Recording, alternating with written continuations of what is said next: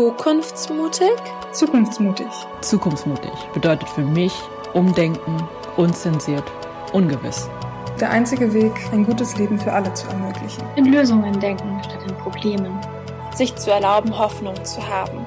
Hoffnung, die Klimakrise doch noch abwenden zu können. Und Alternativen kennenzulernen, um uns allen eine bessere Zukunft zu ermöglichen. Schneid das nicht raus.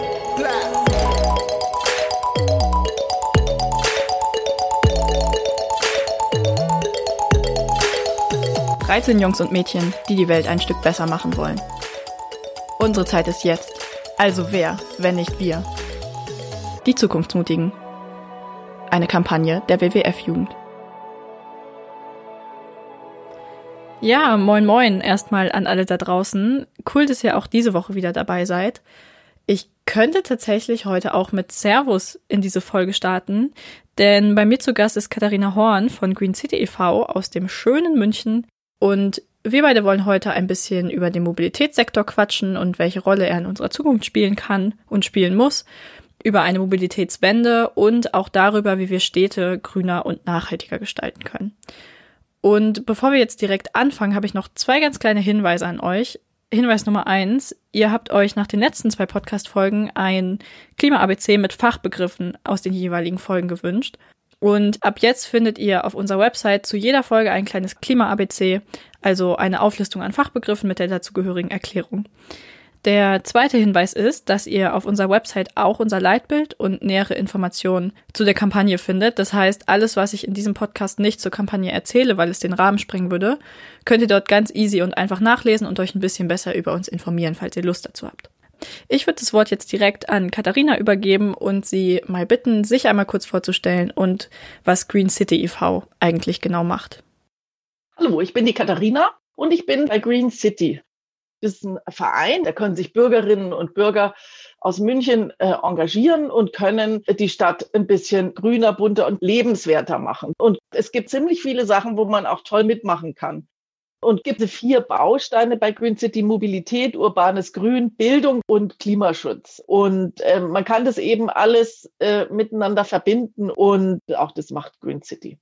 Mhm, okay, und äh, wie bist du genau zu Green City gekommen? Ja, also ich bin äh, Münchnerin, ich wohne hier schon ganz lang und ich kenne den Verein schon ewig, aber irgendwann habe ich gedacht, da komme ich jetzt einfach nicht vorbei. Das sind meine Themen, das interessiert mich, das sind Leute, mit denen ich gerne äh, mich austausche und die einfach auch eine Expertise haben und da möchte ich gern mitmachen. Okay, danke dir. Damit haben wir die Einleitung jetzt quasi abgeschlossen und können direkt ins Thema reinspringen, indem wir uns zuerst mit ein paar Zahlen, Daten und Fakten rund zum Thema Mobilität befassen.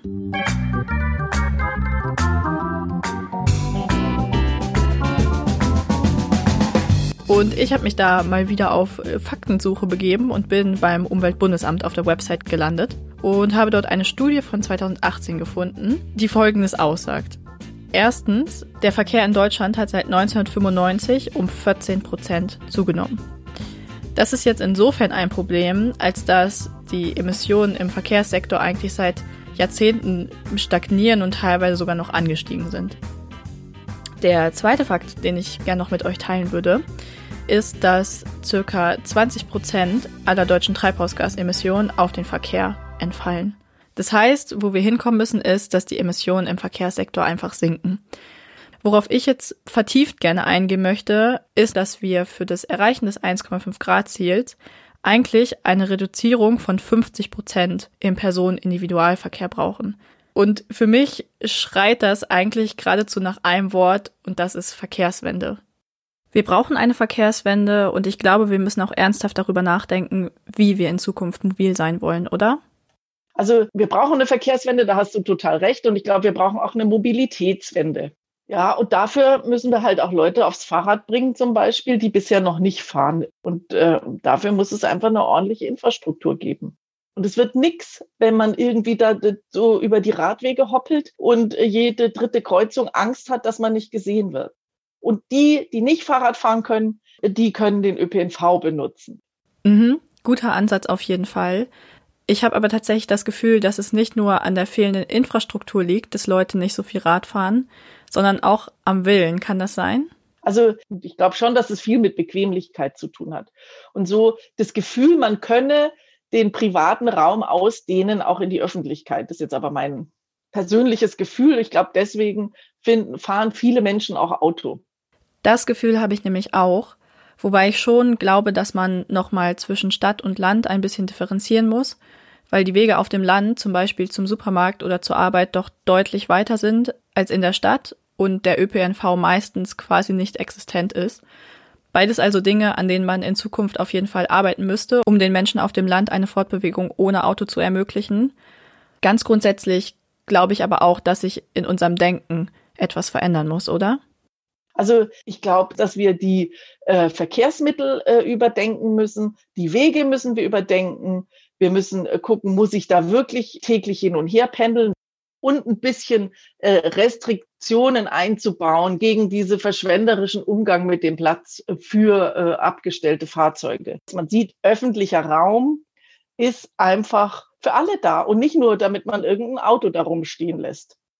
Und all das zusammen bringt schon was und kann uns dahin führen, dass wir unsere Klimaziele einhalten.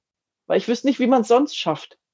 Also ich glaube, dass ein wichtiger Punkt dabei auch noch sein muss, dass wir den Verkehr, den wir in Zukunft noch haben werden, elektrifizieren und den Strom für die Antriebe aus erneuerbaren Energien gewinnen, um eben von diesen fossilen Brennstoffen wegzukommen.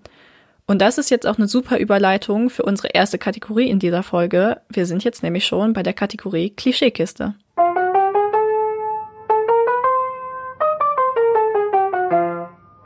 Und das Klischee in der heutigen Folge lautet, die Produktion der Batterien macht die E-Autos genauso umweltschädlich wie die Verbrenner. Stimmt das oder stimmt das eher nicht, Katharina? Also Umweltschädlichkeit ist natürlich auch ein bisschen Ansichtssache. Du hast einen Körper, der muss hergestellt werden. Der wird nach wie vor aus dem gleichen Material sein. Du hast in so Batterien Kobalt und andere Rohstoffe, die auch nicht gerade überall vorkommen und die musst du abbauen. Und solange es kein ordentliches Recyclingkonzept und Kreislaufwirtschaftskonzept da gibt, was man mit den Batterien machen kann, damit man die weiterverwerten kann, so lange, glaube ich, ist es einfach hinfällig. Also ich finde, es ist auch einfach irgendwie eine fadenscheinige Diskussion, weil es geht ja um was anderes. Es geht nicht darum, ein Verkehrsmittel mit dem anderen zu ersetzen. Wichtig ist, dass wir unser Mobilitätsverhalten ändern und anders mobil sind. Ich möchte, dass die Leute ähm, Fahrrad fahren, dass die mit dem Bus fahren. Es gibt ja auch E-Busse. Da finde ich es zum Beispiel sehr sinnvoll, da wo es geht, das einzusetzen und wo es Sinn macht und sonst grundsätzlich eher von dem Individualverkehr ein bisschen wegzukommen. Und es macht auf keinen Fall ähm, die, der Umstieg von Benzin oder Diesel auf Elektro. Ich glaube, das ist es nicht. Und da gibt es innovative Ansätze und die muss man halt weiterverfolgen. Aber ich glaube, dass es schon auch noch andere Lösungen gibt als das, was wir heute haben. Mhm, das ist ein ganz wichtiger Denkansatz, glaube ich. Zumal die E-Mobilität ja auch noch mit Problemen wie einheitlichen Netzsteckern oder dem Ausbau der Ladeinfrastruktur zu kämpfen hat. Und ich finde, genau deswegen könnten wir jetzt unseren Blick einmal vom Individualverkehr, also weg von Autos und auch weg von Fahrrädern lenken und uns mal eben mit der Bahn befassen. Weil die Bahn gerade ja auch in Deutschland doch ein relativ essentielles Verkehrsmittel ist, oder Katharina? Also ich bin absoluter Bahnfan. Ich finde das großartig und äh, wir haben einen Vorteil gegenüber vielen Ländern und wir wissen es überhaupt nicht. Äh, wir haben nämlich noch, noch ein gut ausgebautes Bahnstreckennetz. Und es wäre schön, wenn wir das behalten und nicht irgendwie äh, komischen Sparmaßnahmen zum Opfer äh, fallen lassen. Absolut. Das Schienennetz ist ja auch leider nicht das Einzige, was den Sparmaßnahmen schon zum Opfer gefallen ist. Die Bahn kämpft ja auch mit Verlässlichkeit, Pünktlichkeit, funktionierendem WLAN und vor allem auch den günstigeren Preisen. Und da muss man gerade auch einfach mal ganz ehrlich sein und sagen, dass es andere Länder in Europa deutlich besser hinbekommen. Und apropos Europa, es gibt hier das Interrail-Ticket, mit dem man für einen bestimmten Zeitraum in fast allen Zügen durch fast ganz Europa reisen kann. Und mich würde gerade mal total interessieren, wie war das denn früher bei euch? Also früher, da war das total einfach. Das haben wir alle gemacht nach der Schule. Da kaufst du dir ein Ticket und kannst einen Monat durch Europa fahren. Und natürlich haben wir alle dann viel im Zug geschlafen, äh, damit wir die Übernachtungskosten sparen. Da ist man zwar wie gerädert, aber total wurscht. Und es war einfach großartig. Mein Gott, mein Bruder ist so bis nach Marokko gefahren. Das klingt nach so einer guten Story und nach super viel Spaß, wenn ich ehrlich bin. Ich bekomme auch gerade schon wieder total Fernweh. Und auf der anderen Seite frage ich mich gerade, was wäre denn, wenn die Bahn all ihre Probleme überwinden könnte? Also wir in Zukunft ein besser ausgebautes Schienennetz hätten, viel günstigere Preise, mehr Schnellzüge, gutes WLAN und all diese Annehmlichkeiten. Wäre es dann möglich, dass die Bahn im Fernverkehr und gerade auch was zum Beispiel Kurzstreckenflüge angeht, Fliegen ersetzen könnte? Also ich habe mir letztes Jahr äh, was angeguckt, die sind mit dem Zug nach Vietnam. Da dauert die Anreise halt dann lang, aber das ist ja auch wurscht. Und davon braucht's mehr. Und dieses äh, Kurzstreckenfliegen, ich verstehe überhaupt nicht, warum es das gibt. Also es ist auch nicht schneller. Ich fahre eine Stunde zum Flughafen. Da muss ich eine Stunde vorher da sein. Dann ist dieser Check-in ja auch schon ein bisschen stressig dann kreiselt man ein bisschen, dann wartet man. Also ich weiß nicht, das ist doch nicht schneller. Das, das bringt nichts. Und wenn ich dann noch weiß, ich schade der Umwelt wesentlich mehr, als wenn ich äh, mit der Bahn fahre, dann finde ich, gibt es überhaupt keinen Grund. Oh yes, ich stimme dir total zu. Ich glaube, wir müssen auch einfach dahin kommen, dass wir das Reisen an sich wieder viel mehr wertschätzen und dass halt der Weg dorthin auch schon zur Reise und zum Urlaub oder auch zum Abenteuer wird. Ich glaube, das wäre ganz wichtig. Und was an dieser Stelle jetzt auch super wichtig wäre, glaube ich, wäre mal ein kleines Spielchen. Ja! Und ich würde jetzt mit dir gerne das Assoziationsspiel spielen. Der Name verrät eigentlich schon, worum es geht. Ich werde dir nämlich gleich ein paar Begriffe nennen. Und du hast schon Zeit zu überlegen, solltest aber grundsätzlich eigentlich intuitiv antworten und mir einfach das erstbeste Wort sagen, was dir zu diesem Wort in den Kopf kommt, also was damit zusammenhängt. Genau, soweit zur Erklärung. Katharina, bist du bereit für dieses Spiel? Ich bin bereit. Okay, sehr gut. Dann legen wir jetzt los. München. Münchner Kindl. Beruf. Geld verdienen. Fahrzeug. Fahrrad. Erde. Sonne. Bank. Geld. Flügel. Ich denke sofort an Ryanair. Ich weiß auch nicht warum. oh nein. Also, äh, das schneide ich dann natürlich raus aus dem Podcast. äh, okay, Sommer. Ah, äh, Rock anziehen. Himmel. Hm, Sterne. Heiß. Äh, Klimawandel. Land. Kartoffeln. Wald. Rehe. Klima. Traurig. Meer. Fische mit Plastik im Magen. Entschuldigung. Essen. Oh, das finde ich jetzt ganz schwierig, was da fallen mir so viele Sachen ein. Gemüse. Politik. Oh, krampfig. Stadt. Leider viel zu viel Autos. Grün. Wiese, Bäume, Gräser. Okay, cool. Damit ist das Spiel auch vorbei. Ich fand die Wörter, die du genannt hast, teilweise echt interessant, muss ich sagen. Ich fand es so banal, was mir da eingefallen ist. Nee, gar nicht eigentlich. Es geht ja genau darum, dass man äh, intuitiv sagt, was einem in den Kopf kommt. Und dir ist vielleicht auch schon aufgefallen, dass die letzten zwei Wörter, nämlich Stadt und Grün, eine super Überleitung, habe ich mir wieder grandios ausgedacht, ähm, zum Thema grüne Städte gewesen sein sollten. Und Hand aufs Herz, jeder oder jede von uns geht doch lieber durch einen Park, der nur von Radwegen umgeben ist, als an einer Straße zwischen Hochhäusern, auf denen ständig Stau und Gehupe ist, oder? Mir, mir geht so, dass es äh, immer stressiger ist. Also der Krach, der stresst mich mehr als früher. Hm, oh Mann, ich denke, da bist du auch wirklich nicht die Einzige, denn kurzer Sidefact an dieser Stelle. Ähm, laut Umweltbundesamt sind deutschlandweit circa fünf Millionen Menschen von Verkehrslärm stark betroffen also, oder auch stark beeinträchtigt was natürlich echt eine große Zahl ist und was eigentlich nicht sein müsste. Wenn man nämlich zum Beispiel darüber nachdenken würde, Innenstädte oder Städte autofrei zu gestalten.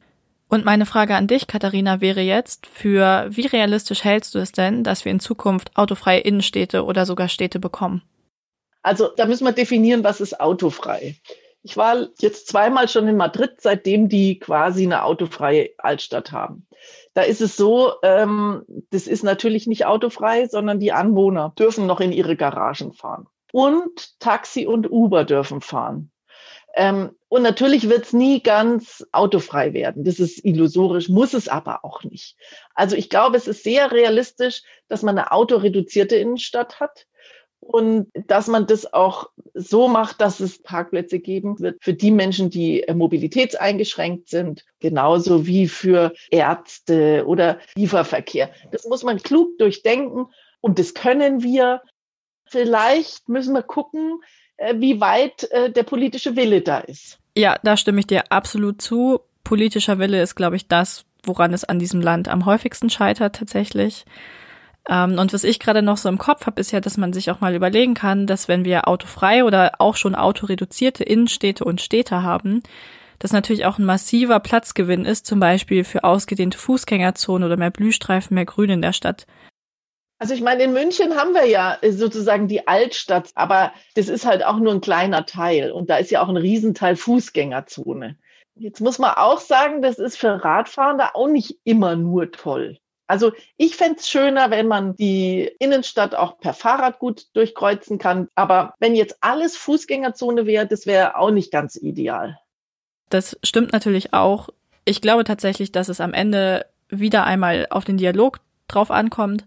Also darauf, dass Menschen sich zusammensetzen, zusammen Lösungen erarbeiten und einfach darüber offen reden und kommunizieren. Man muss einfach reden, genau. Und wenn man dann schon darüber spricht, was man denn nun mit dem ganzen tollen Platz anstellen kann, den man gewonnen hat in der Stadt, dann kommt man auch ganz schnell zum Thema Stadtbegrünung. Also zum Beispiel Blühstreifen oder Blumenwiesen in der Stadt oder Gebäudebegrünung. Und urbanes Grün hat jetzt eigentlich drei ganz entscheidende Vorteile. Erstens, es sieht super schön aus. Zweitens, es hilft ganz aktiv, die Artenvielfalt und Biodiversität in der Stadt zu erhalten, indem es Lebensraum für Insekten, Vögel und viele andere Tiere bietet. Und drittens, es verbessert das Klima in einer Stadt enorm, indem die Pflanzen CO2 binden und Sauerstoff produzieren. Und was natürlich am meisten hilft, muss man sagen, sind Bäume. Da gab es ja so eine Studie der TU München. Ähm, wenn man das Klima in der Stadt verbessern möchte, nachhaltig, dann braucht es einfach mehr Bäume. Das stimmt auf jeden Fall. Bäume sind ein absolut wichtiger Bestandteil in diesem Konzept von grünen Städten und auf jeden Fall auch absolut gleichwertig anzusiedeln mit Blühstreifen und auch der Begrünung von Gebäuden. Ich würde tatsächlich auf letzteres nochmal ein bisschen genauer eingehen wollen und dich, Katharina, an dieser Stelle fragen, was Green City denn im Bereich der Gebäudebegrünung eigentlich macht. Da gibt es äh, Projekte und auch Beratung, weil natürlich, äh, man muss erstmal Vorurteile abbauen was, eine Fassade begrünen, das, da geht doch die Fassade kaputt. Uh, dann habe ich Spinnen im Haus.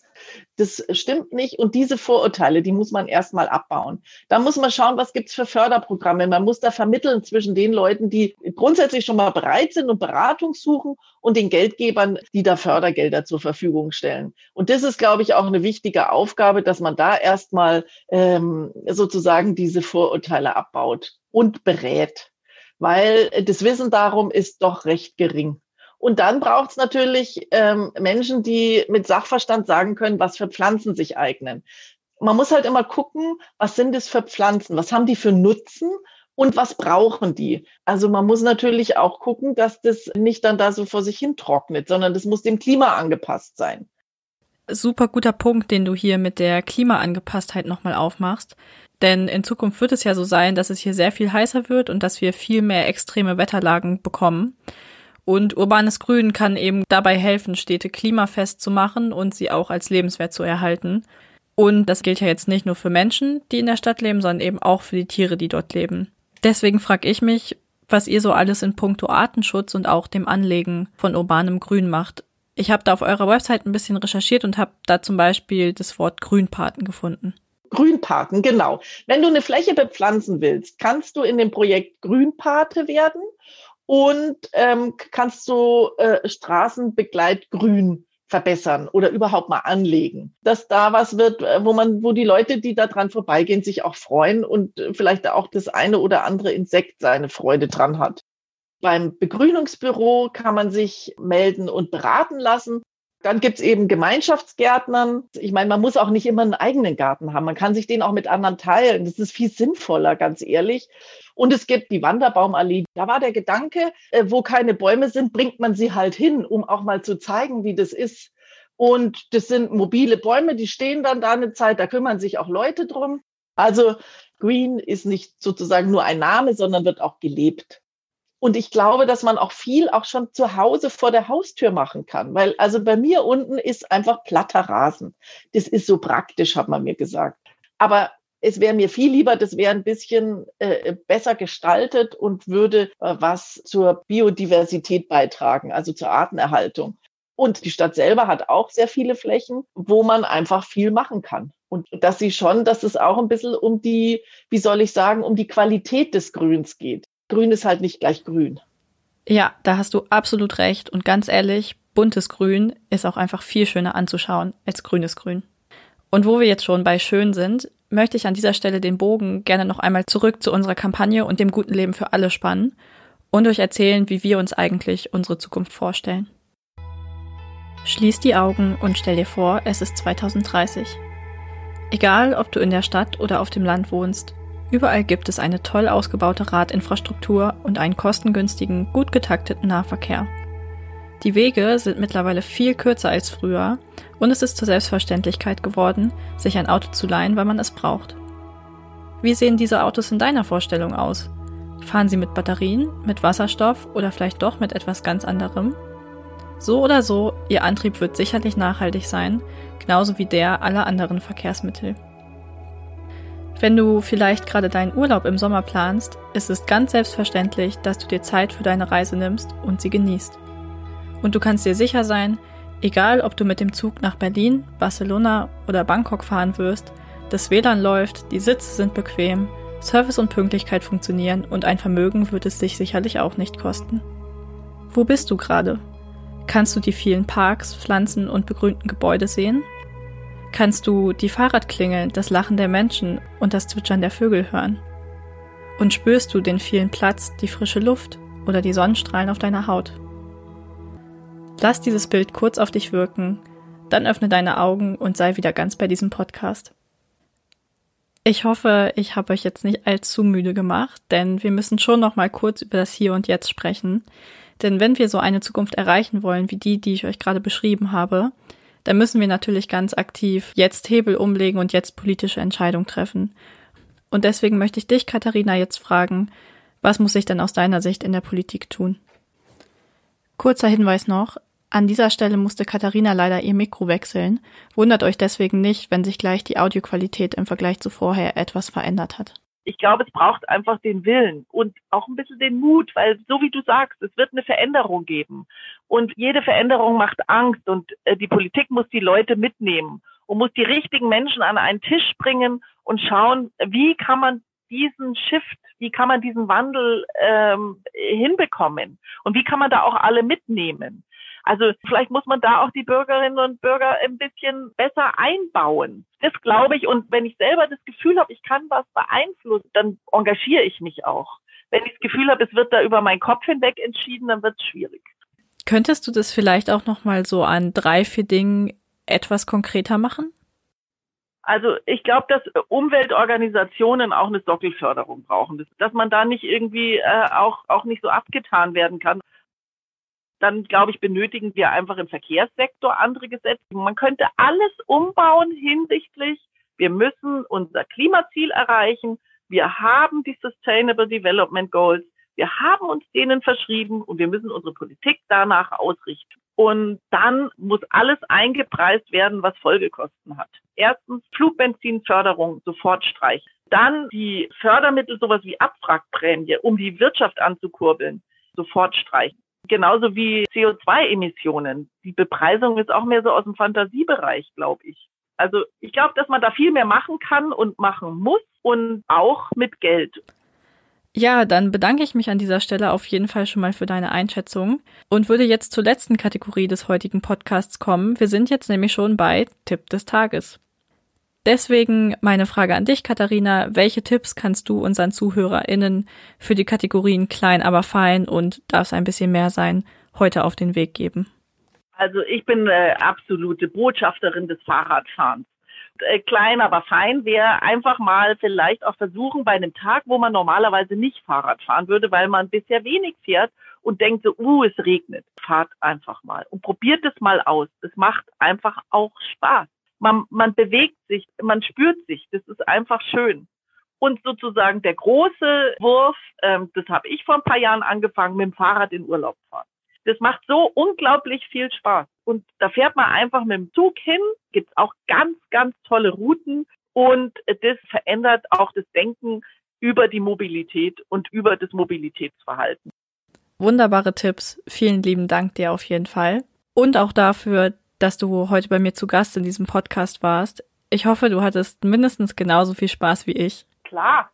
Sehr schön. Ich habe eine Frage noch zum Schluss und das ist die obligatorische Frage in diesem Podcast. Und zwar möchte ich dich gerne fragen, was bedeutet Zukunftsmut für dich? Also Zukunftsmut für mich bedeutet, dass ich das einfach mache und vorlebe. Weil äh, das sehen dann vielleicht auch andere Leute und die nehmen sich ein Beispiel dran. Und jeden Tag zu sagen, doch, ich kann was bewirken und doch, das wird besser. Das ist für mich Zukunft. Dir hat diese Folge gefallen und du willst nichts mehr verpassen? Nice. Dann abonnier doch einfach diesen Podcast, empfehle uns deinen Freunden oder folg uns auf TikTok und Instagram. Dort kannst du auch deine Stories und Erfolge mit dem Hashtag Zukunftsmutig teilen. Und denk immer daran, Zukunft ist, was du daraus machst. Die Zukunftsmutigen. Eine Kampagne der WWF-Jugend.